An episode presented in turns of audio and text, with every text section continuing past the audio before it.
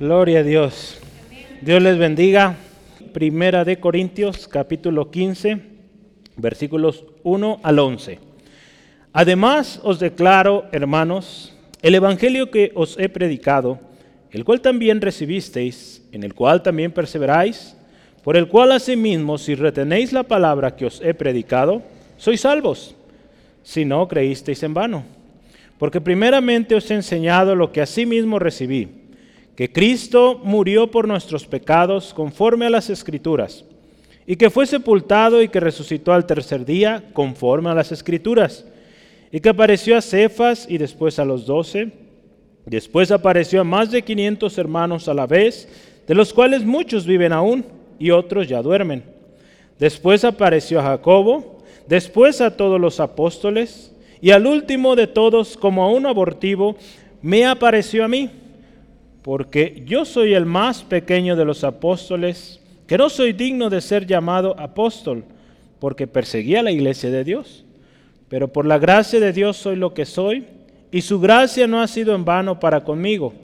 Antes he trabajado más que todos ellos pero no yo, sino la gracia de Dios conmigo. Porque o sea yo o sean ellos, así predicamos y así habéis creído. Vamos orando. Padre, te damos gracias en esta especial tarde, Señor, reconociendo, Señor, tu gracia. Señor, que hasta aquí, Dios, nos has guardado. Hasta hoy, Dios, jueves 16 de diciembre 2021. Señor, no ha faltado tu palabra cada jueves en este año. Señor, este estudio que será el último del año, gracias Dios porque no será la excepción. Hoy escudriñaremos tu palabra y encontraremos instrucción. Señor, encontraremos esa palabra viva y eficaz. Señor, te ruego, habla, Señor, de acuerdo a la necesidad, de acuerdo al corazón, al intelecto de mi hermano, mi hermana revélanos tu palabra. Espíritu Santo, guíanos, enséñanos y que todo lo que hoy hagamos sea para gloria y honra de tu nombre Jesucristo. En tu nombre Jesús. Amén. Amén. Gloria a Dios. Pues, eh, como ya lo mencionaba hace un momento, es un nuevo tema. Eh, las últimas tres lecciones pasadas estuvimos hablando de el hablar en lenguas, ¿verdad? Eh, el don de profecía también las implicaciones que tanto uno como otro en los dones tienen y pues también el orden ¿no? que debe haber en la iglesia. Creo que aprendimos eh, muy bien cómo se desenvuelven estos dones y terminábamos así, ¿verdad? Que procuremos la profecía y no evitemos las lenguas.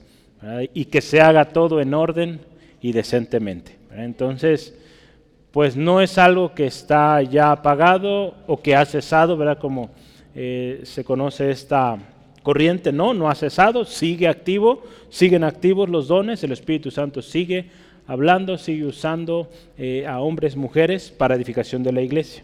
Y hoy vamos a hablar de otro tema y es este tema, la resurrección. Yo voy a anotar eh, primeramente, como le digo, no sé cuántos estudios van a salir, entonces no le digo uno de cuántos, pero el tema de hoy es el Evangelio que Vimos y su principio. Así se llama el título de hoy.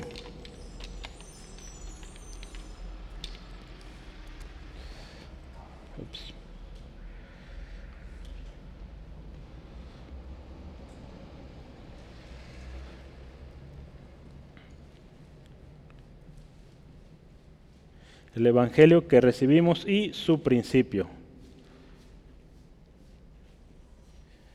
es 1 Corintios 15, versículos 1 al 11. Listo.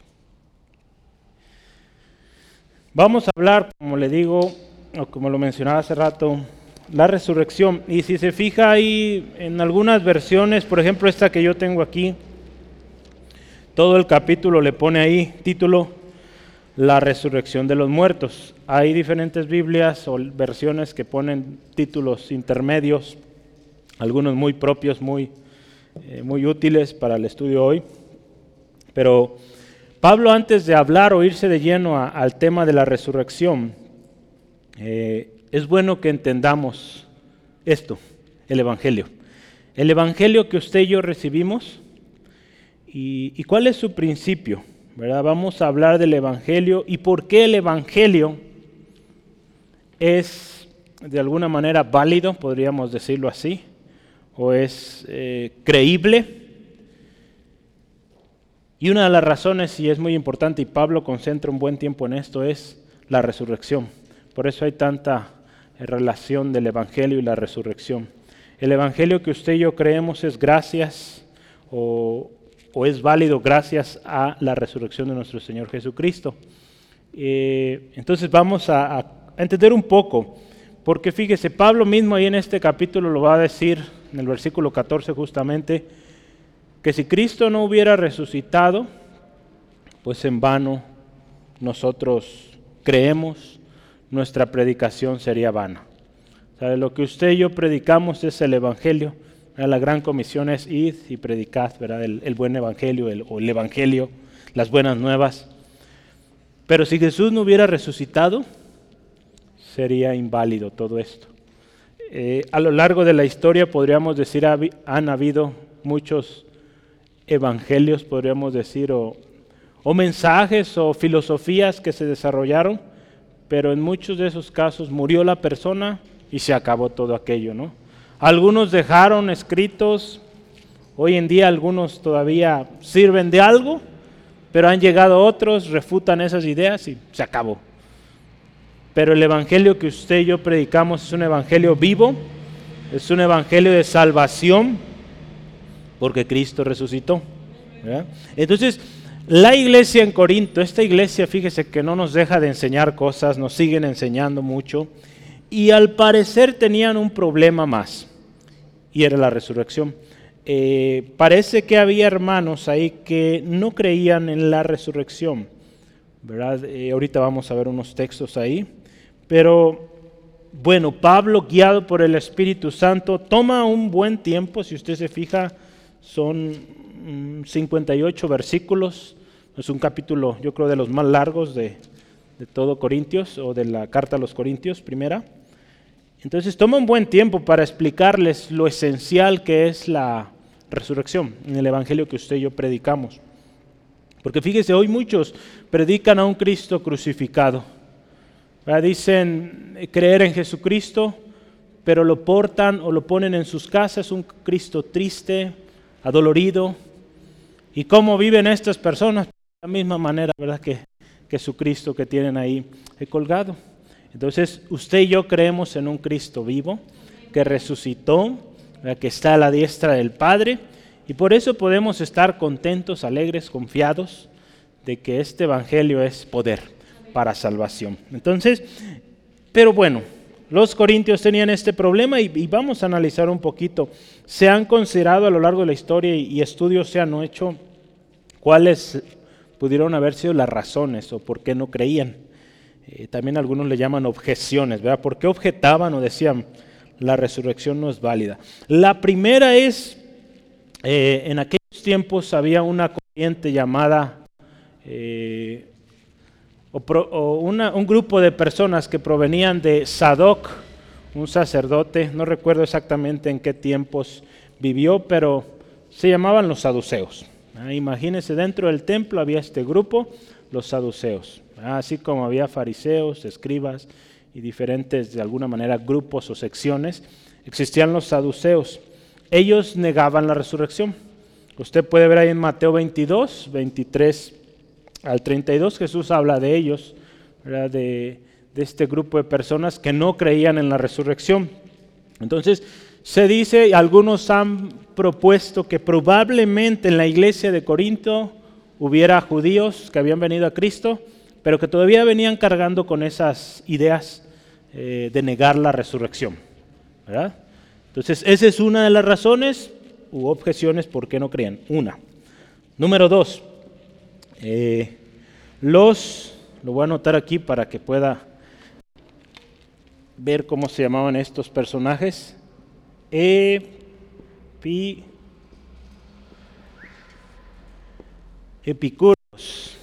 esos eran otros. Eh, también estos, pues, nacieron de otra persona llamada Epicuro, quien argumentaba que el placer es el mejor bien de la vida. Este hombre decía, hay que vivir, tener placer, y lo que viene después, pues, pues no hay de alguna manera certeza, entonces no nos preocupemos por lo que viene después. Y de alguna manera los seguidores de este hombre, así se llamaban, epicúreos, y ellos decían, ¿no? Eh, justamente leyendo el versículo 32, si usted lo ve ahí, el versículo 32 dice así, si como hombre batallé en Éfeso contra fieras, ¿qué me aprovecha? Si los muertos no resucitan, comamos y bebamos, porque mañana moriremos. De alguna manera esta era la, digamos, la mentalidad de estas personas. Eh, si mañana morimos, pues tengamos fiesta hasta que se acabe el día. ¿no? Eh, entonces, el descuido y la indulgencia eh, epicúreos se representan como la consecuencia, no la causa, de la negación de la resurrección. Algunos han utilizado el mismo versículo 32 para decir que la razón de los corintios eran este tipo de doctrinas, pero este tipo de doctrinas es más bien, como dice ahí, una consecuencia, no una causa de, ¿no? Entonces, pues bueno, estas dos primeras pues no ayudan mucho, probablemente la primera, pero hay una tercera que yo quisiera mencionarle y es tal cual la cultura griega. Así. Otra razón por la cual los corintios, o se cree que los corintios no creían en la resurrección, porque había una fuerte influencia de su misma cultura, ¿no? la cultura griega. En Hechos 17:32, Pablo una ocasión se encuentra en Atenas, y, fíjese, vamos a ver esta historia, porque es, es bueno mencionarla, y, y, en Atenas, ¿verdad? Pues la cultura griega en su máximo esplendor, un lugar donde grandes filósofos, pues grandes pensadores pues nacieron o, presentaron sus grandes discursos a lo largo de la historia. Y en una ocasión Pablo se encontraba ahí. ¿Y qué sucedió ahí en Hechos 17:32? Pablo en Atenas. Y fíjese qué pasó ahí. Pero cuando oyeron lo de la resurrección de los muertos, unos se burlaban y otros decían, ya te oiremos acerca de esto otra vez. Pablo, usted se fija ahí, justamente es en Atenas donde él encontró este, este, este altar o este lugar al Dios no conocido, ¿recuerdan esa historia? De donde él aprovechó esa oportunidad para presentar a Cristo. Pero llegó el momento donde él habló de que Cristo resucitó a los muertos y pues los griegos no creían en la resurrección, por lo tanto pues se burlaron. Entonces es muy probable que también gente de esta, todavía con esta fuerte influencia griega, pues estuviera en la iglesia de Corinto y estuvieran metiendo esas ideas. Vea, porque Pablo lo dice ahí claramente, si mal no recuerdo es el versículo 14 de nuestro texto, ahí en 1 Corintios 15, 14, dice ahí, ¿verdad? Que algunos, ¿verdad? Dice, si Cristo no resucitó, vana es entonces nuestra predicación, vana es también vuestra fe. Déjeme ver, hay un texto ahí que nos dice que un segundo. Yo creo ahorita vamos a llegar ahí.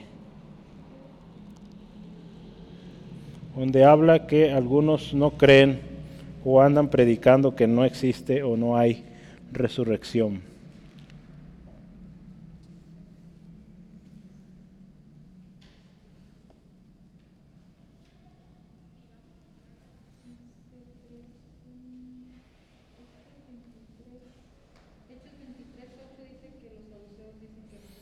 No, es en el mismo capítulo 15. Ahí en los Corintios había algunos...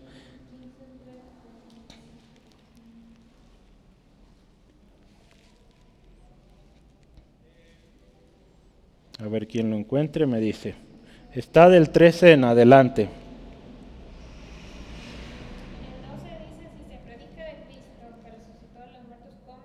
Ese es. Sí, es el 12. Ese es el 12. Yo pensaba que era más adelante. Ese es. Fíjese, ahí la pregunta que hace Pablo, ¿verdad? ¿Cómo dicen algunos entre vosotros que no hay resurrección de los muertos? Eh, digo, había un detalle ahí. Había, gente que estaba dentro de la iglesia y estaba introduciendo estas ideas. No hay resurrección. Es probable que las objeciones formuladas contra la doctrina se fundaron en el supuesto de que una organización material no era apta para el estado futuro.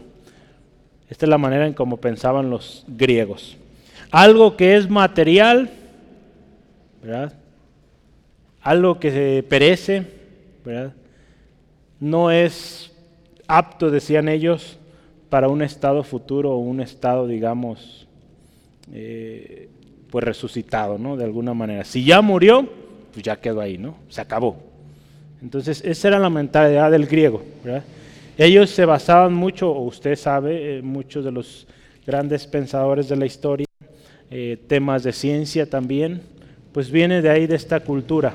Entonces ellos buscaban todo, o buscaban que todo fuera comprobado científicamente o con argumentos filosóficamente hablando válidos, ¿no? O verdaderos. Entonces cuando ellos escuchaban resurrección les resultaba algo ilógico. Algo que pues no era comprobable, por lo tanto, pues era algo que no creían, tal cual, ¿no? Entonces, es muy probable que esta fuera una de las fuertes influencias en la iglesia de Corinto. Solo es un poquito de historia, ¿verdad? Ya vio tres, tres posibles razones. Pero aquí, cualquiera que haya sido la razón, y aún hoy, ¿verdad? Aún hoy hay gente que no cree en la resurrección de Cristo, no cree en la misma deidad de Cristo. Hay sectas completamente en esa en ese posición. Es importante que usted y yo reconozcamos y que cuando prediquemos, prediquemos la resurrección. Porque ese evangelio que usted va a predicar es y será válido solo porque Cristo resucitó. E, e, ese efecto eterno en nuestra salvación, esa vida eterna es gracias a que Cristo resucitó, Y que está a la diestra del Padre intercediendo por nosotros, No otras deidades. Como el mundo lo, lo quiere poner. Entonces fíjese, porque de otra manera el cristianismo sería solo un movimiento, un movimiento social o eh, filosófico, con una fecha de expiración, ¿verdad? Como lo han sido muchos otros movimientos a lo largo de la historia. Entonces nuestro Salvador y Señor Jesucristo, acuérdese, vino, estuvo en la tierra, pagó el precio por nuestra redención con su muerte, pero Él vive. Y ahora está a la diestra del Padre, ratificando y validando su obra con la resurrección y también, fíjese, acuérdese, recordándonos que un día viene por nosotros otra vez. Entonces, las mismas señales que usted y yo estamos viendo nos recuerdan que Cristo viene, por lo tanto, está vivo, ¿verdad? Entonces, no viene alguien muerto, viene alguien vivo.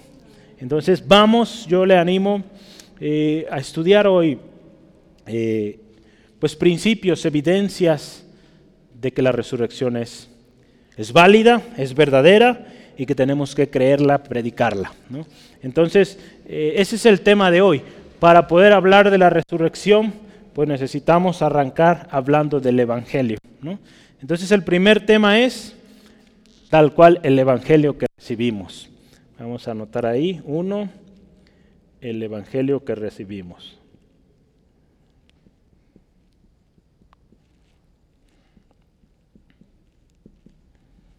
Vamos a analizar los versículos 1 y 2. Pablo, fíjese, está hablando un nuevo tema y cómo empieza ahí. Además, después de hablar del don de lenguas, del don de profecía, dice, además os declaro, hermanos. Busqué otras versiones y dicen así, ahora hermanos quiero recordarles, la, la nueva versión internacional. La Biblia de las Américas dice, ahora os hago saber. Y la versión cristiana estándar dice así, ahora quiero aclararles. Entonces, sea como sea, Pablo está iniciando algo ahí y quiere, dice, aclarar algo. Quiere aclarar qué es lo que viene a continuación, la resurrección. Un evangelio del cual Pablo no se avergonzaba. ¿Se acuerda ahí en Romanos 1.16? No me avergüenzo del Evangelio porque es poder de Dios para salvación. Entonces, Pablo dice, vamos a empezar a hablar del Evangelio. Y como el Evangelio me gustó mucho, fíjese, hay una versión, eh, creo que es la versión cristiana estándar, que, que este primera parte, los 11 versículos primeros, le llama la resurrección eh, como esencial para el Evangelio, o algo así, ¿no? La resurrección es esencial para el Evangelio, algo así lo pone, ¿no? Me gustó mucho ese título porque pues va muy de la mano con lo que hoy estamos viendo. Pablo, guiado por el Espíritu Santo, tiene un objetivo. Es algo bien interesante. Usted, cuando hemos estado estudiando cada uno de los capítulos, vemos cómo eh, normalmente en la manera de escribir Pablo, Pablo comienza de alguna manera escribiendo el problema o indicando de qué va a hablar, ¿no? Y después lo desarrolla y da ejemplos y de una manera muy, muy especial. Entonces, eh, guiado por el Espíritu, este capítulo nos va a ayudar y va a aclarar errores o va a aclarar confusiones, tanto en este tiempo en los, en los hermanos de Corinto como hoy, ¿verdad? Porque aún hoy hay algunas dudas, algunas eh, pues falta de entendimiento en esto y gloria al Señor, pues tenemos aún la palabra. Y vamos a ver cómo la resurrección es esencial. Eh, creo que ya habíamos visto esta palabra si no, pues puede anotarla evangelio, ¿verdad? Evangelio en griego. Eh, el latín que se usa es evangelion, ¿verdad? Está fácil, pero pues el latín proviene del griego, el griego es más viejo. Entonces la palabra griega para evangelium es, voy a intentarlo,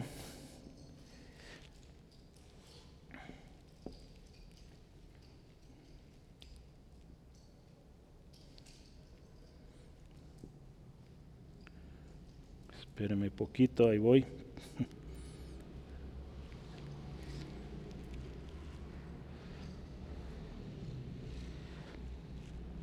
Ahí falta una I. Ahí está, eso es. Y se pronuncia de la siguiente manera. No es evangelio, es su pronunciación es eu. Está dificilito. Ewan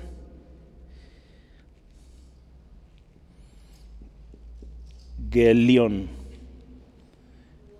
Es, no es V, es Evangelion. Gelion.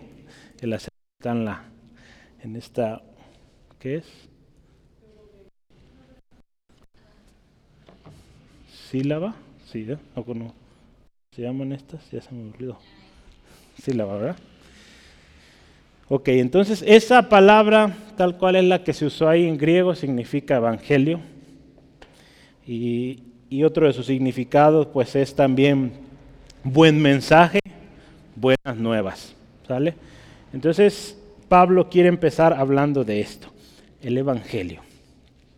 Nosotros pues también, eh, siguiendo su, su escrito, pues vamos a enunciar algunas cosas de lo que es este Evangelio. El Evangelio que usted y yo recibimos tiene una validez, ya lo decíamos, permanente, una validez eterno o eterna. Porque este evangelio, fíjese, número uno, si está notando, el evangelio que usted y yo recibimos no es sabiduría humana. Entonces, el evangelio que usted y yo recibimos, hermano, hermana, tiene validez, es creíble, porque no es de este mundo, no es de sabiduría humana. Es número uno, no es de sabiduría humana. Ahí en 1 Corintios 1, versículo 17 dice, pues no me envió Cristo a bautizar, sino a predicar el Evangelio, no con sabiduría de palabras, para que no se haga vana la cruz de Cristo. Entonces fíjese, el Evangelio número uno, pues no es sabiduría humana, no es sabiduría, como dice ahí Pablo, de palabras, no es elocuencia, no es engaño, no, es algo que viene de, de arriba, ¿no? Entonces, Número uno, el Evangelio no es sabiduría humana. Número dos, el Evangelio es para anunciarlo y para vivirlo. El Evangelio es para anunciarlo y para vivirlo. Primera de Corintios 9:14. Dice la palabra de Dios así. Así también ordenó el Señor a los que anuncian el Evangelio que vivan el Evangelio. Entonces el Evangelio, hermano, hermana, tiene también su, efecto, su validez, porque es un Evangelio que vivimos, es, es un día a día. Vivimos el Evangelio, vivimos la realidad de que Cristo vive, de que Cristo resucitó. Entonces, número dos, el Evangelio es para anunciarlo y vivirlo. Número tres, el Evangelio que usted y yo recibimos es respaldado con el poder, es respaldado, perdón, con poder por el Espíritu Santo. El Evangelio que usted y yo recibimos es respaldado con poder por el Espíritu Santo. Hay un texto que nos ayuda ahí, es 1 Tesalonicenses 1.5. Primera de Tesalonicenses 1.5 dice, pues nuestro evangelio, fíjese, no llegó a vosotros en palabras solamente, ¿verdad? Ya lo decíamos, no es de sabiduría humana o palabras humanas, sino fíjese, sino también en poder, en el Espíritu Santo y en plena certidumbre, como bien sabéis cuáles fuimos entre vosotros por amor de vosotros. Entonces el, el evangelio que usted y yo hablamos no es cualquier evangelio, es un evangelio que va con respaldo del Espíritu Santo. Entonces, e, e, eso nos va a ayudar y va a ser eh, una razón por la cual usted podrá identificar pues también esos falsos evangelios. Usted que tiene el Espíritu Santo va a poder decir, eso que me estás hablando o eso que se está hablando no es el Evangelio, porque eso no está siendo respaldado por el Espíritu Santo. Y número Cuatro, el Evangelio que usted y yo recibimos, o también puede ponerle ahí el Evangelio verdadero, es palabra fiel y digna de ser recibida por todos. ¿Sí? El Evangelio verdadero es palabra fiel y digna de ser recibida por todos. Primera de Timoteo 1.15. ¿eh? Que Cristo Jesús vino al mundo a salvar a los pecadores de los cuales yo soy el primero, ¿verdad? Pablo ahí en este texto. Entonces fíjese, eso es el verdadero evangelio y ese es el evangelio que usted y yo debemos de predicar. El evangelio que usted y yo predicamos, ya lo decíamos, es poder para salvación. Entonces por, eh, usted y yo necesitamos conocerlo, ya lo veíamos, necesitamos vivirlo y así compartirlo, ¿verdad? Porque acuérdese también, el evangelio que usted y yo recibimos, pues también es un mandato que vayamos. Dice ahí en Mateo, usted lo conoce muy bien, id por todo el mundo y predicad el Evangelio. Mateo qué? 28 qué? Id por todo el mundo y predicad el Evangelio a toda criatura. ¿Dónde? Marcos 16, 15. Pero dice un poquito diferente en Marcos. También en Mateo lo dice, está bien. Si dijo Mateo, está bien. Pero Marcos 16, 15 dice en particular el Evangelio a toda criatura. Entonces por eso decidí usar este. Marcos 16, 15. Entonces, ese es el Evangelio, vamos inicialmente, el Evangelio que usted y yo recibimos. Y dice ahí Pablo en su carta a los Corintios, ¿verdad? Dice ahí, declaro, hermanos, el evangelio que os he predicado, el cual también recibisteis, ya vimos cuál es el evangelio que recibieron, y dice ahí, en el cual perseveráis. El evangelio también, hermano, hermana, que usted y yo recibimos es para perseverar en él. Si perseveramos, somos salvos. El poder del evangelio, acuérdese, radica en la capacidad que éste nos da para perseverar aún y a pesar de las adversidades.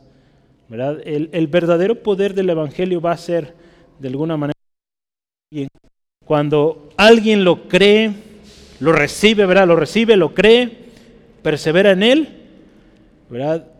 Pues esto lo lleva a salvación y, vamos a poder saber, esta persona está viviendo el verdadero Evangelio.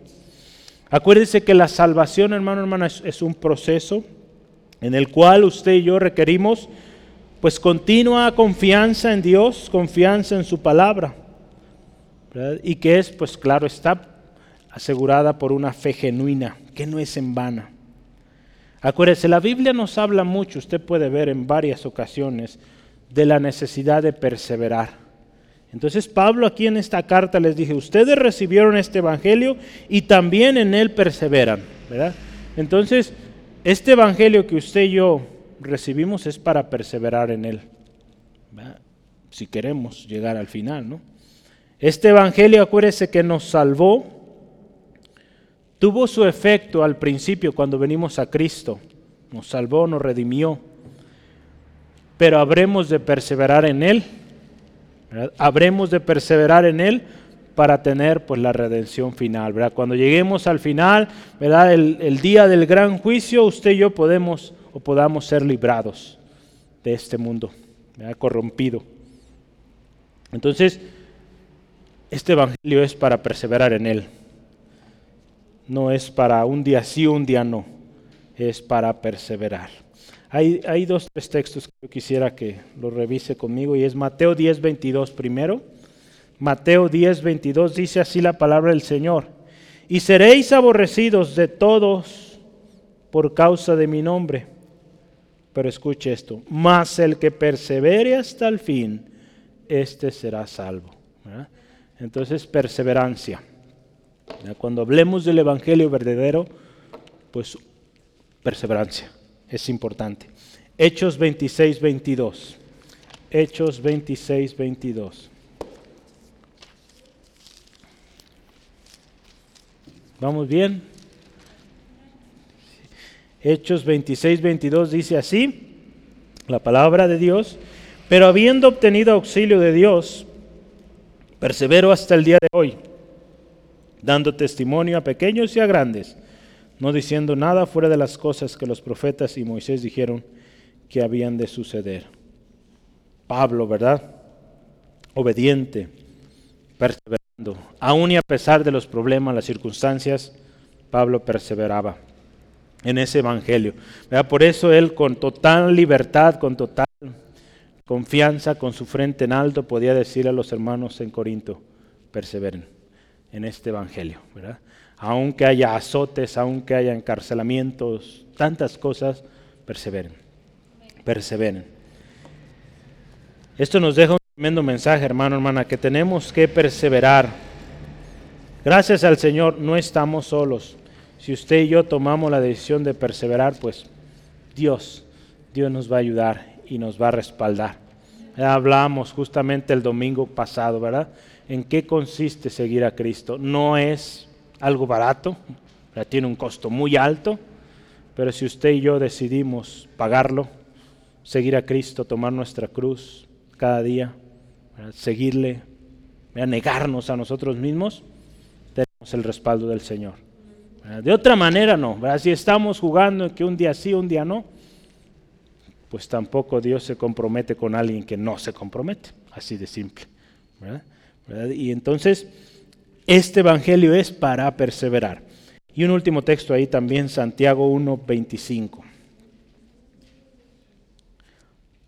Santiago 1, versículo 25 dice, mas el que mira atentamente en la perfecta ley de la libertad y persevera en ella, no siendo oidor olvidadizo, sino hacedor de la obra, Fíjese, este será bienaventurado en lo que hace, perseverando, ¿verdad? Aquel que persevera, eh, no olvida, no está ahí pues, pensando otra cosa o, o dando prioridad a otras cosas, dice, será bienaventurado, bienaventurado en lo que haga. Entonces, ese es el Evangelio que recibimos, un Evangelio que se persevera y un Evangelio, hermano, último ahí, pues que nos hace salvos, ¿verdad? Ahí fíjese en el versículo 2 eh, dice, por el cual asimismo, dice, si retenéis la palabra que os he predicado, sois salvos.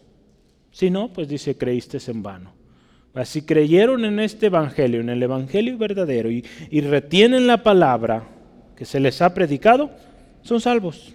Así de simple. Si perseveramos en la palabra, si retenemos la palabra, pues somos salvos. Es por eso la importancia de conocer la palabra, de buscar la palabra y dejarnos guiar por ella. Hemos platicado el otro día, conversábamos sobre esto, ¿no? Mm, hoy en día hay muchas corrientes a lo largo y ancho del mundo y cada día salen nuevas ideas, nuevas filosofías. Pero fíjese, como iglesia, como hermanos en Cristo, como liderazgo, muchos que Dios nos concede esto y usted que pronto, si el Señor lo permite, estará dando clases o ministrando de una u otra forma, aún desde los niños, tenemos que entender que nuestra responsabilidad es predicar la palabra, enseñar la palabra fielmente, ¿verdad? apegarnos a lo que el Señor dice en su palabra y si nosotros lo hacemos así, guiados por el Espíritu, Créame que no necesitamos hablar de las mil y un millón eh, de creencias que existen, porque si usted y yo enseñamos la palabra fielmente, vamos a conocer lo que es verdadero. Y si viene algo falso, algo chafa que no es, pues vamos a conocerlo. Un hermano decía, no necesitamos conocer todos los billetes falsos, necesitamos conocer el billete verdadero para poder identificar al falso. Entonces usted y yo necesitamos conocer la verdad que nos hace libres y nos va a ayudar y nos va a guiar siempre a toda verdad. Entonces e, e, eso es lo esencial, ¿sale? Porque será muy cansado y nunca terminaremos de contar todas las eh, herejías y tanta cosa que se está creando en los últimos tiempos, ¿no? Y desde, pues vea, desde cuándo, ¿verdad? Pablo escribió ahí eh, no sé alrededor de qué años, los 70, entre 60, 70, quizá esta carta no recuerdo cuándo se escribió, pero pues ya desde sus tiempos había esto. Entonces, Timoteo es un buen ejemplo de alguien que perseveró en la doctrina desde muy pequeño, ¿verdad? Eh, como Pablo ahí en primera, eh, segunda Timoteo 3:15 él habla de cómo desde pequeño, ¿verdad? desde tu niñez, has conocido las escrituras desde tu niñez. Fíjese, eh, eh, Timoteo es un, buen ejemplo de alguien que, que perseveró. Segunda Timoteo 3.15, le voy a leer esto, ¿no? Segunda Timoteo 3.15 dice, y que desde la niñez has sabido las sagradas escrituras, las cuales te pueden hacer sabio para la salvación por la fe que es en Cristo Jesús. ¿Verdad? Niño, Timoteo, instruido en la palabra, instruido en las escrituras, pues muy buen fundamento, ¿verdad? Por eso la importancia de enseñar a nuestros niños pues desde muy temprano la palabra, ¿no? El evangelio que salva, fíjese, no es guardado solo en la memoria, eso también tenemos que entenderlo. El evangelio que salva no es algo que usted y yo nos memorizamos. Ya, ya somos salvos. No. Es algo que se guarda en el corazón, se vive, ¿verdad? Y se persiste en él. Hay un texto que, vamos a considerar ahí, segunda de Pedro 1, 10 al 11. Segunda de Pedro 1, 10 al 11. Fíjese que dice ahí Pedro, guiado por el Espíritu. Por lo cual, hermanos, tanto más procurar hacer firme vuestra vocación y elección. Porque haciendo estas cosas, no caeréis jamás. Porque de esta manera os será otorgada amplia y generosa entrada en el reino eterno de nuestro Señor y Salvador Jesucristo. Si permanecemos firmes, si guardamos, dice ahí, nuestra vocación y elección, dice, no vamos a caer. Entonces, es eso, ¿verdad? No, no, solo grabarnos de memoria de pasta pasta como muchos hoy, que, que pudiéramos decir, saben mucho de la palabra, pero no lo viven, no les ha sido revelada, por lo tanto esa palabra pues no trae salvación a sus vidas y pues de nada sirve, ¿no? Pero nosotros el evangelio que hemos recibido, acuérdese, no es para grabarlo, es para vivirlo. Sí, amén. Entonces, es este evangelio en el cual usted y yo somos salvos. Fíjese, si no retenemos la palabra, en vano creemos. Mucha gente hoy dice creer, pero no retiene la palabra, no persevera en ella, no la vive, por lo tanto, pues no es salvo, no es salva, ¿no? El evangelio que nos salva y da vida eterna es aquel en el cual usted y yo perseveramos hasta el fin. Entonces, es por eso que la palabra y usted y yo sabemos muchos pasajes donde nos habla de perseverar hasta el fin. Entonces, ese es el evangelio número uno, ¿verdad? Que usted y yo recibimos. ¿Cómo ves? ¿Sí? Nos queda claro qué es o cómo es este Evangelio. Número dos, el principio del Evangelio. número 2.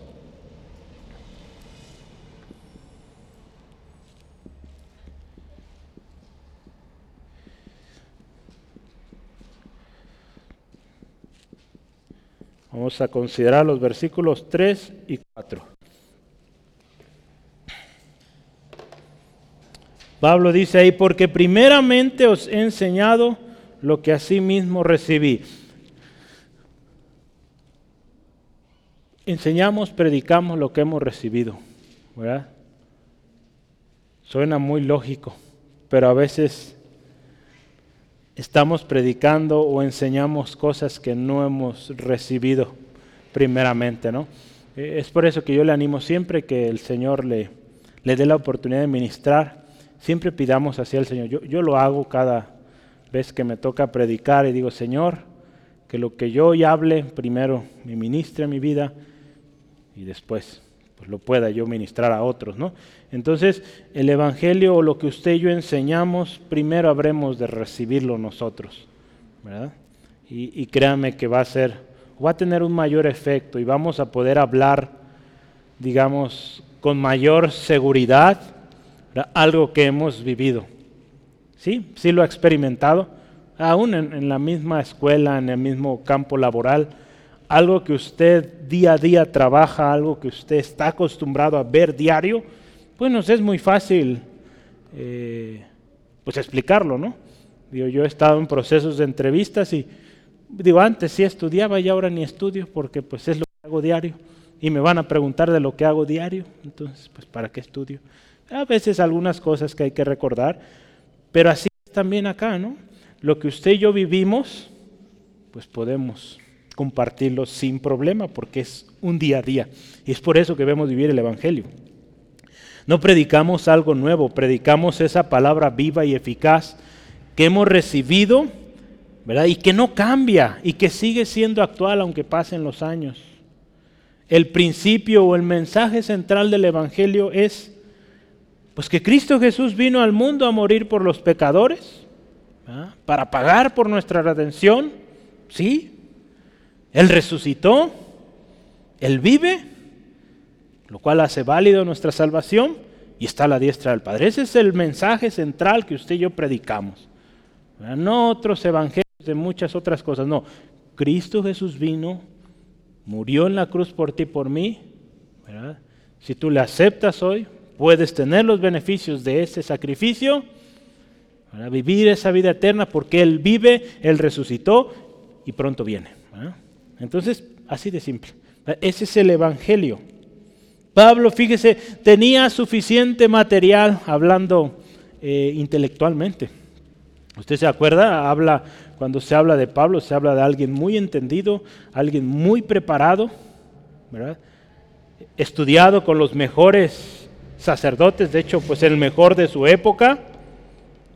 Pero fíjese, él consideraba todo aquello como basura con fin de ganar a Cristo. Ahí en Filipenses 3, 7 al 8, ¿verdad? Lo tengo por basura todo.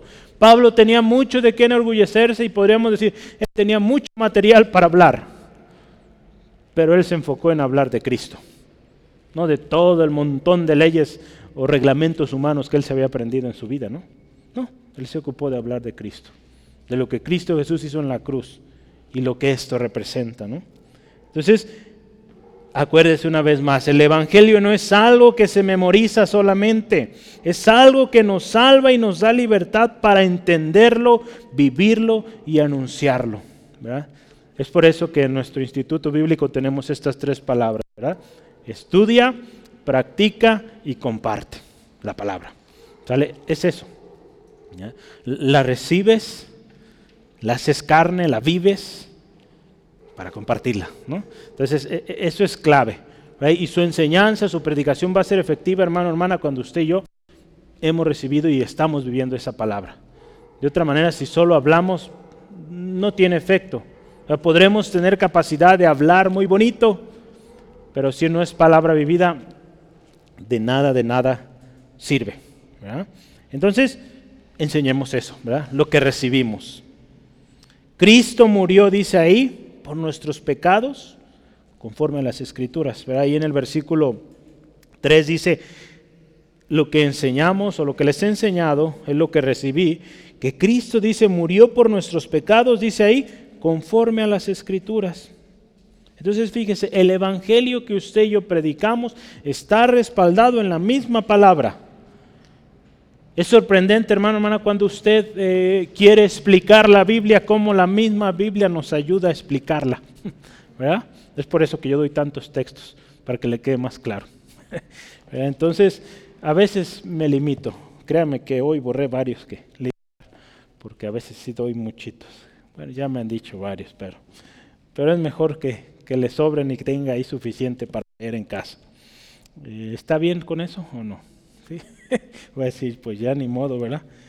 Eh, es hermoso esto, ¿no? Cómo la misma palabra nos ayuda a, confirmar ¿verdad?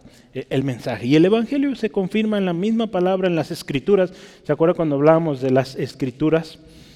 Hablamos, eh, cuando se hace mención en, el Nuevo Testamento sobre las Escrituras, se refiere a todo esto que hoy nosotros podríamos llamar eh, Antiguo Testamento. ¿Sale? Entonces, la muerte de Jesús, hablando de la muerte de Jesús que fue conforme a las Escrituras, pues vino, acuérdese, a satisfacer número uno, pues la demanda eh, de Dios, ¿verdad? De, que era necesario un sacrificio. Dice la palabra de Dios en Hebreos 9:22 que sin derramamiento de sangre no se hace remisión. ¿Sale? Entonces, pues la muerte de Cristo Jesús vino a satisfacer este requerimiento, ¿no? Para que hubiera remisión de pecados, había que haber muerte, ¿no? Tendría que haber muerte. Jesús mismo fue. Hay otro texto que quisiera que veamos si, si está listo. Y está es Hebreos 7. Hebreos 7, 27. Dice la palabra del Señor así. Lo que Jesús hizo, dice ahí, no tiene necesidad cada día, como aquellos sumos sacerdotes, de ofrecer primero sacrificio por sus propios pecados y luego por el pueblo porque esto lo hizo una vez y para siempre, ofreciéndose a sí mismo. Todo el capítulo 7 habla muy especial del sacerdocio de Cristo. Pero aquí lo que quiero resaltar es Cristo Jesús fue quien se ofreció y es ese sacrificio limpio, puro, sin mancha, que efectivamente, ¿verdad? Tenía que morir. Tenía que derramarse hasta la última gota de su sangre para que esto fuera efectivo. Cristo lo hizo. Se dio a sí mismo. Eh, yo quería buscar en las mismas escrituras o en el Antiguo Testamento un texto que nos ayudara a entender cómo era este sacrificio. Y encontré Levítico 22. Levítico 22, versículos 18 en adelante, dice así. Habla a Aarón y a sus hijos y a todos los hijos de Israel y diles, cualquier varón de la casa de Israel o de los extranjeros en Israel, que ofreciere su ofrenda en pago de sus votos o como ofrenda voluntaria ofrecida en holocausto a Jehová, dice, fíjese, para que sea aceptado, ofreceréis macho sin defecto de entre el ganado vacuno, de entre los corderos o de entre las cabras. Versículo 20 Ninguna cosa en que haya defecto ofreceréis, porque no será acepto por vosotros.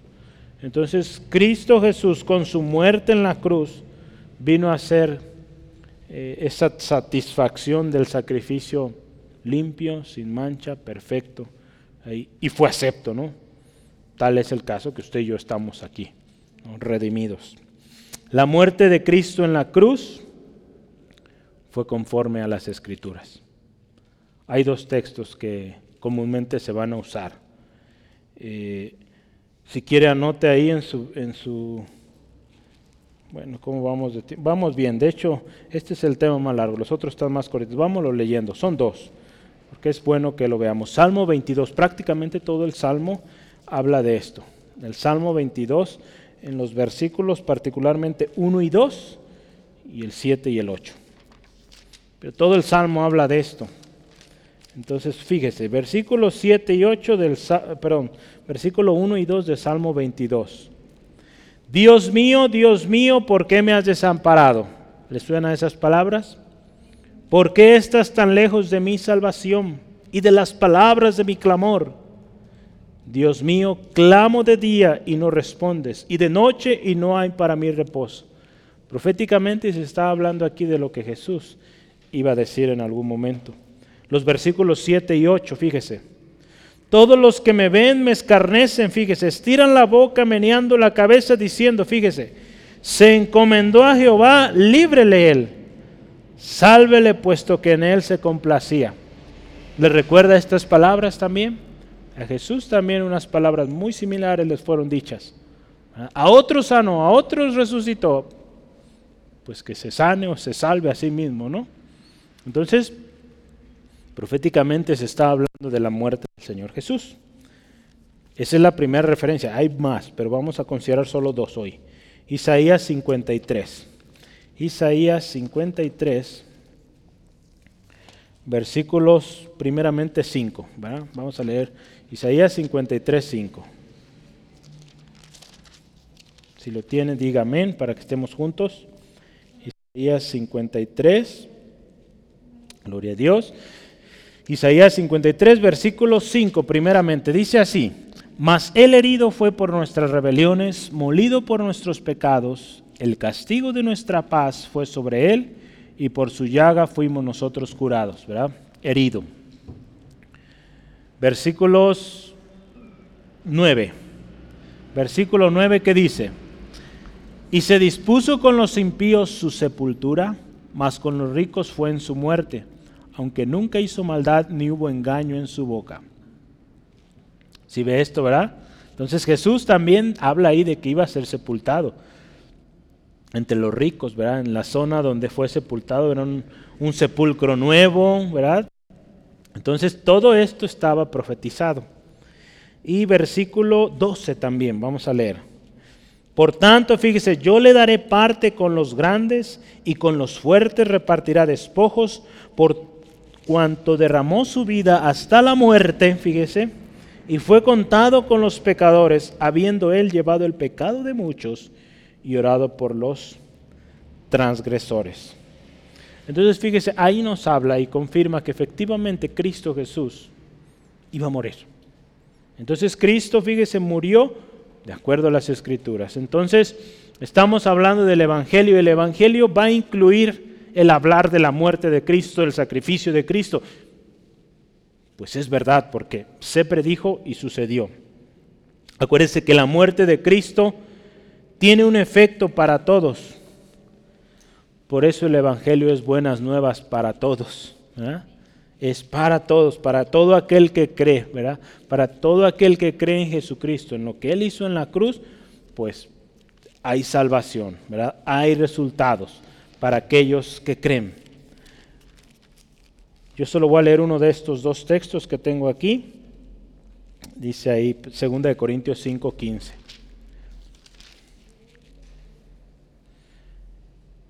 Dice, y por todos murió. Por todos murió.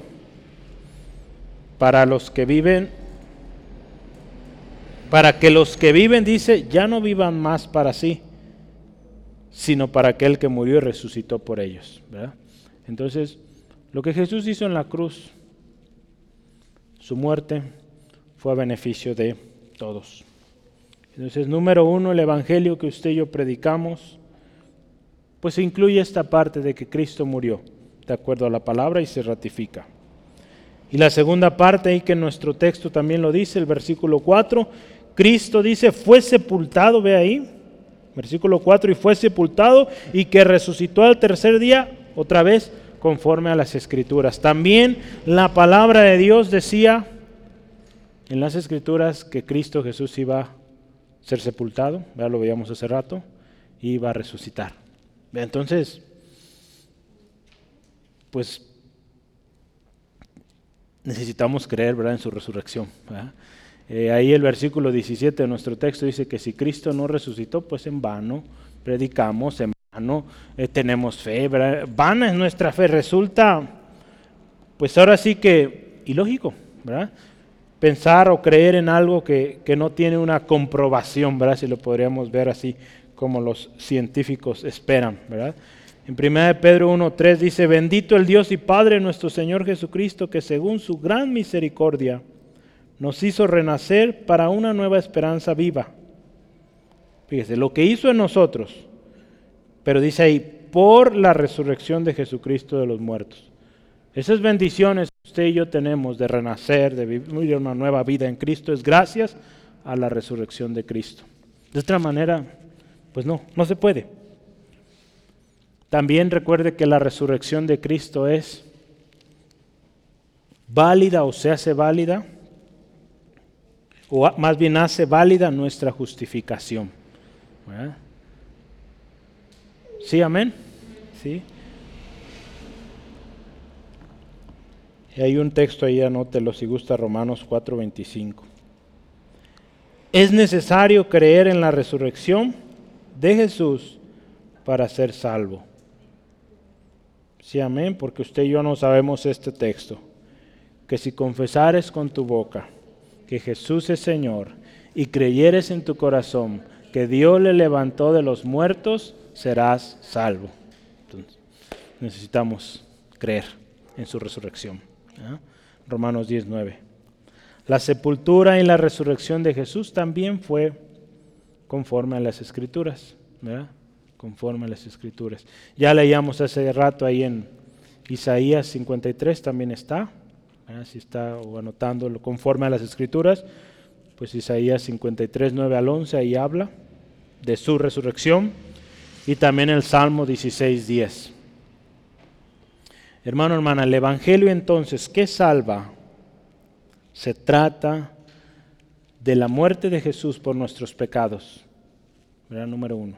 Cristo vino, murió por nuestros pecados y su resurrección.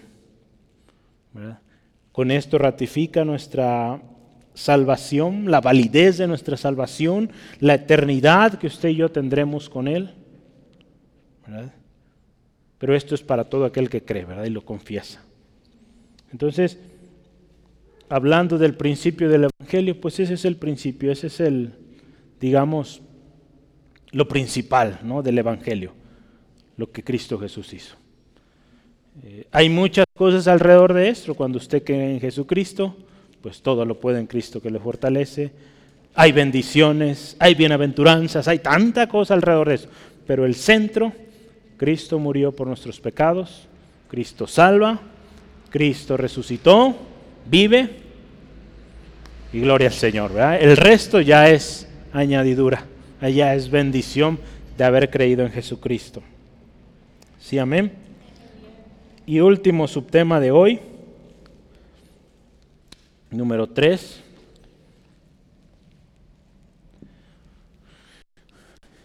El principio o evidencia de la resurrección.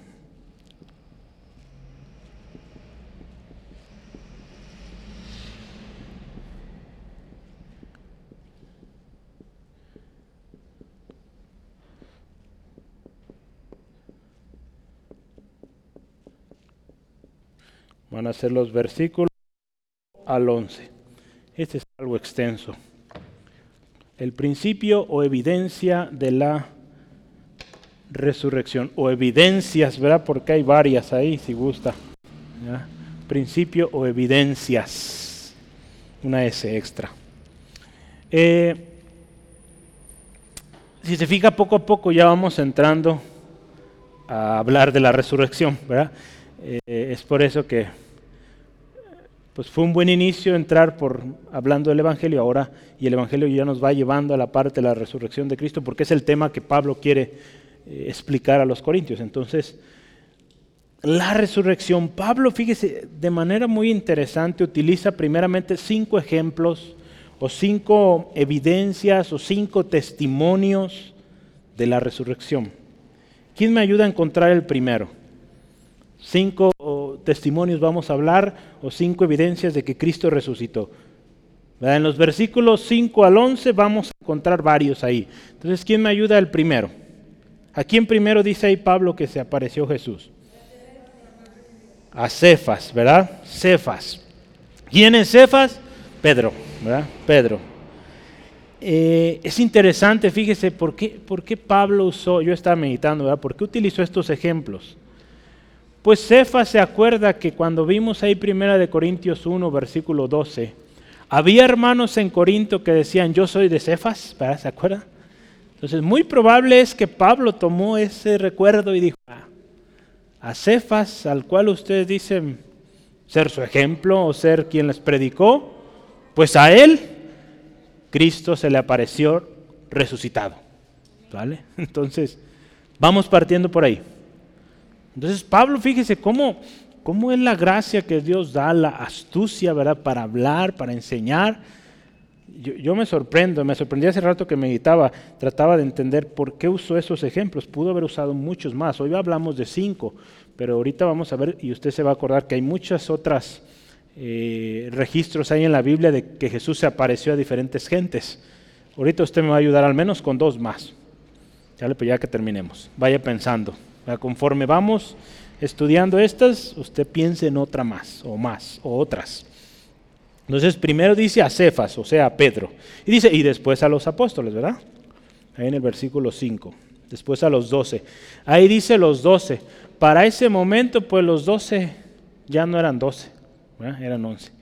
pero entendemos que se trata de, de ese grupo selecto y, inicial que, con los cuales Jesús trabajó, ¿no? Pero fíjese, en el versículo 6, ¿qué otro testimonio dice ahí o qué otra evidencia?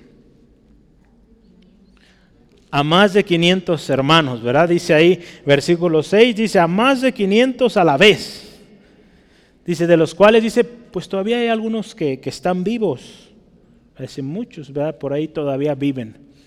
Entonces es también interesante notar esto, ¿verdad? Un, un número, pues digamos, considerable y que Pablo también, guiado por el Espíritu Santo y con esa gracia, pues también les dice, miren, pues ustedes son de los que no conocen a Pedro, pues hay 500 también a los cuales Jesús se les apareció resucitado y que en algún momento los van a conocer, a alguno de ellos.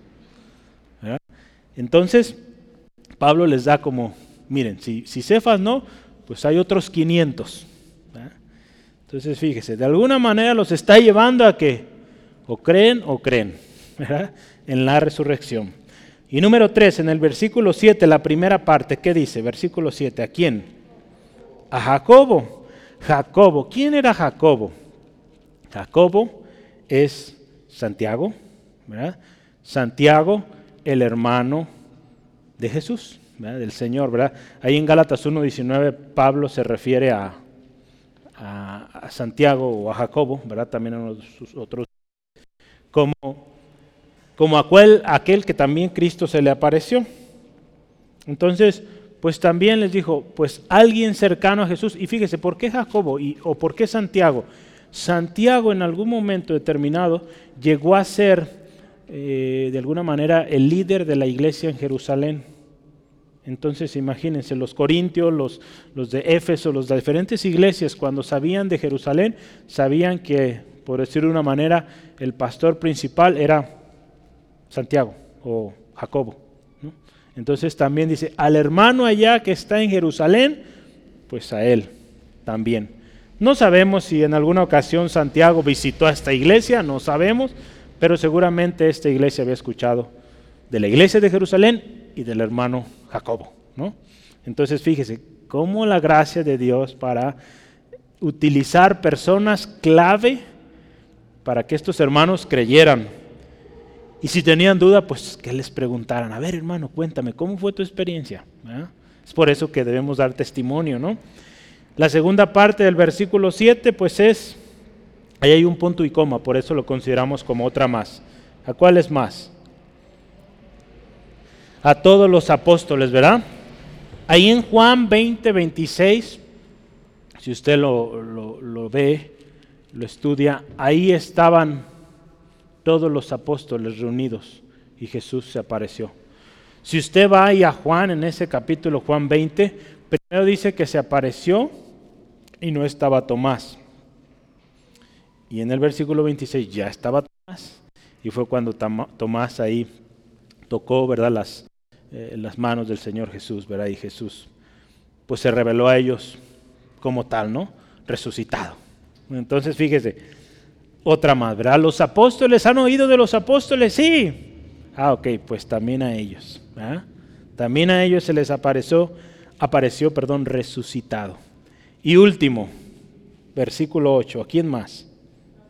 A Pablo mismo, ¿verdad? Entonces, si a todos los hermanos no, pues aquí el que está hablándoles también. A mí se me apareció. Pero fíjese qué, qué interesante la palabra que usó ahí Pablo, ¿verdad? E, este, este, esta versión Reina Valera es un poquito más fuerte a veces en algunas palabras. Y fíjese cómo dice, como a un abortivo. ¿verdad? Eh, otras versiones son un poquito más sensibles y utilizan alguien que nació fuera de tiempo, ¿no? Como alguien que nació fuera de tiempo, alguien que llegó fuera de tiempo. Pero ahí, a este hombre, Pablo, usted puede ver la historia completa ahí en Hechos 9, 1 al 6 habla del llamamiento de Pablo. Un hombre que persiguió a un hombre que, pues podríamos decir, no merecía, la gracia de Dios fue en él. Y también a él, Cristo Jesús se le apareció crucificado, perdón, eh, resucitado, resucitado. ¿Sí? Entonces, Pablo podía con total certeza predicar de esto. No solo porque los apóstoles quizá le hayan platicado, el mismo Bernabé que le haya dicho, Jesús resucitó, no, él mismo lo vio resucitado. El mismo Jesús resucitado le habló. ¿verdad? Pablo, ¿por qué me persigues? ¿verdad? Entonces fíjese qué hermoso es esto. Los versículos 9 al 10, Pablo, fíjese cómo dice ahí. Ve al corazón de Pablo. Dice, porque yo soy el más pequeño de los apóstoles. Dice que no soy digno de ser llamado apóstol porque perseguía la iglesia de Dios. Dice, al más pequeño, al menos digno, podríamos decir ahí, el que perseguía la iglesia, a él también. Dice, pero fue la gracia de Dios. Por gracia de Dios soy lo que soy. Y su gracia no ha sido en vano para conmigo. Dice, antes he trabajado más que todos ellos. Pero fíjese, pero no yo esto me gusta, sino la gracia de Dios conmigo. Eh, eh, esto debe ser, nunca olvidemos ese pero, ¿verdad? No yo, Cristo. La sangre de Cristo en mí me lavó, me transformó y es la gracia de Dios ahora derramada en mí para que yo pueda hacer lo que hago. Fíjese, Pablo, el más pequeño. Pablo significa pequeño, ¿verdad? Entonces hasta el mismo nombre, pequeño. ¿verdad? Quizá esto es una de las cosas que Dios en su gracia también dio a Pablo para que no se le subiera. Su mismo nombre le recordaba quién era. Eres pequeño, pero bástate de mi gracia. Entonces es algo muy lindo, fíjese. No era digno, perseguidor, pero la gracia del Señor se derramó. Acuérdese, dice la palabra de Dios, que lo necio del mundo escogió Dios para avergonzar a los sabios y lo débil del mundo escogió Dios para avergonzar a lo fuerte, y lo vil del mundo y lo menospreciado escogió Dios, y lo que no es para deshacer lo que es, a fin de que nadie se jacte en su presencia. Eso es, ¿verdad? Dios escoge lo pequeño, lo vil, lo menospreciado, para ahí mostrar su gloria, mostrar su gracia. 1 Corintios 1, 27 al 29, si lo quiero notar. Entonces, es por la gracia de Dios, hermano, hermana, que somos y hacemos. ¿Verdad? Sí, es por la gracia del Señor que somos y hacemos. El otro día estaba oyendo mm, unos hermanos que se estaban graduando en un instituto bíblico y, el hermano predicaba y decía o los animaba a predicar la palabra. Ah, y el hermano les decía, recuerden dos cosas. Ustedes están predicando de parte de Dios y delante de Dios. Qué interesante, ¿no? De parte de Dios, porque sí, efectivamente usted y yo estamos hablando lo que Dios dice, ¿verdad? En su palabra. Usted y, usted y yo decimos o repetimos lo que el Señor, o enseñamos lo que el Señor ya dijo. Pero también el que lo dijo está ahí delante de Él estamos hablando. Y hay de nosotros si decimos o si corrompemos el mensaje. ¿verdad? Imagínense que usted escribió una carta y alguien la lee enfrente de usted y usted escucha algo distinto, ¿qué vamos a decir? Hey, eso que está diciendo no es cierto. Yo no dije eso. Imagínese el Señor, ¿verdad? Entonces es por eso que debemos ser fiel al texto, fiel a lo que el Señor dijo. Y todo esto, ¿verdad? Eso de que usted y yo podamos hablar de parte de Dios, imagínense qué privilegio es la gracia. La gracia del Señor en nosotros. ¿verdad? Hay un canto que entonábamos, la gracia del Señor, ¿verdad? Entonces, qué hermoso es. Entonces, Pablo aquí termina, y hoy terminamos aquí en el versículo 11. Dice, porque o sea yo o ellos, así predicamos y así habéis creído. En otras palabras, se les predicó este evangelio que consiste en la resurrección de Cristo. Así creyeron, así permanezcan. Es el evangelio que usted y yo recibimos, creímos y así debemos predicarlo, no alterarlo, no negar la resurrección. Porque acuérdense, la palabra, el Evangelio es palabra fiel y digna de ser recibida por todos. Acuérdense que también este Evangelio es de que si creemos con nuestro corazón de que Jesús eh, fue levantado de los muertos, que Dios le resucitó de los muertos, vamos a ser salvos. Entonces prediquemos este Evangelio, válido, verdadero, eterno, un evangelio que se respalda, acuérdese, con la sangre de Cristo y que se afirma con la resurrección. ¿Sí? Voy a leer esta conclusión. El evangelio que hemos creído es un evangelio de poder para salvación a todo aquel que cree. El evangelio que hemos creído tiene respaldo, es fiel y digno de ser recibida por todos.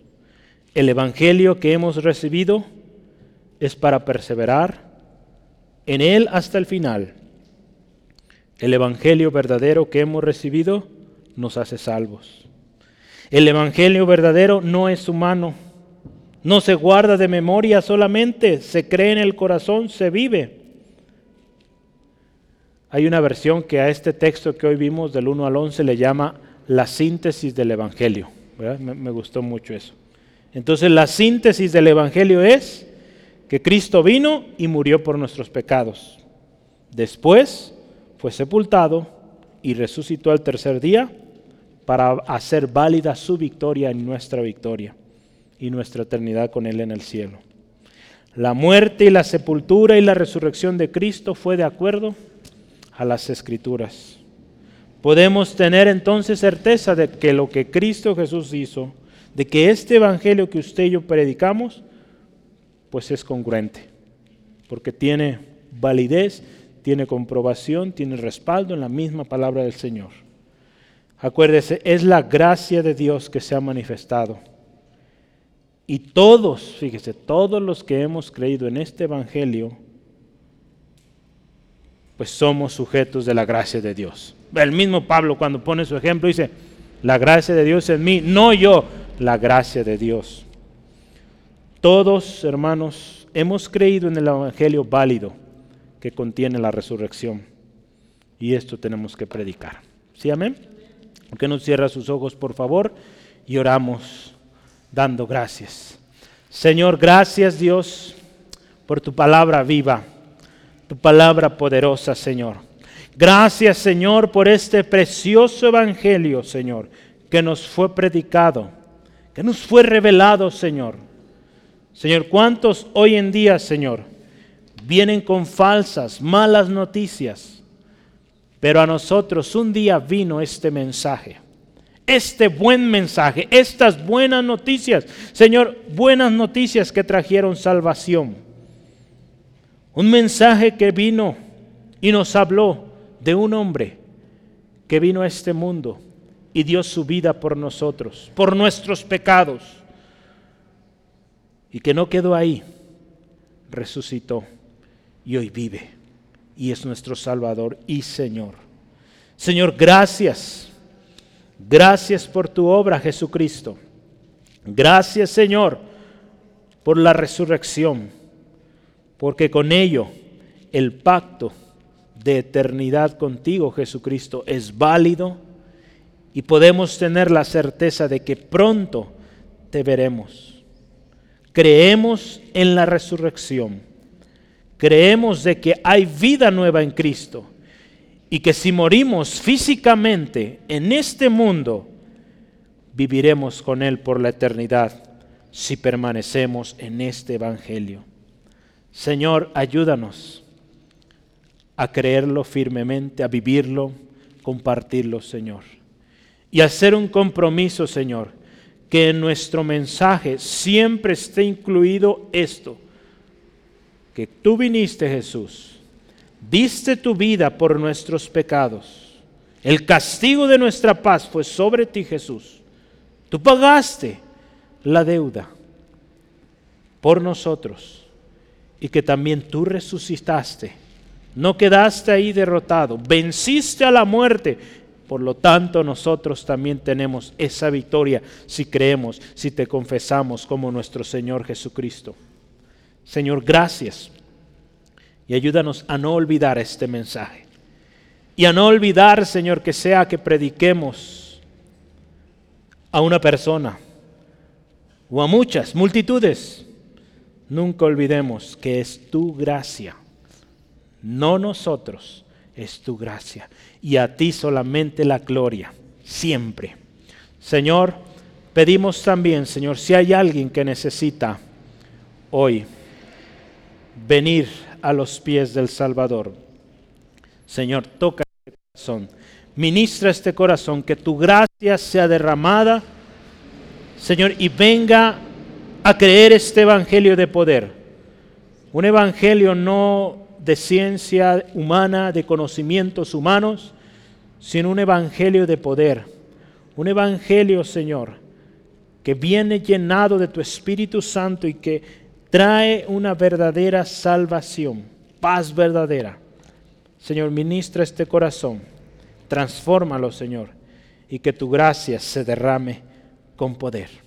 Señor, te pido bendice a mi hermano, a mi hermana que vuelve a casa. Protégeles, líbrales Dios de todo percance. Señor, gracias por este fin de semana que nos concedes.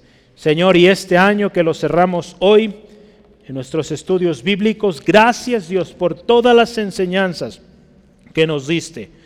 Gracias Dios por cada jueves que no faltó tu palabra.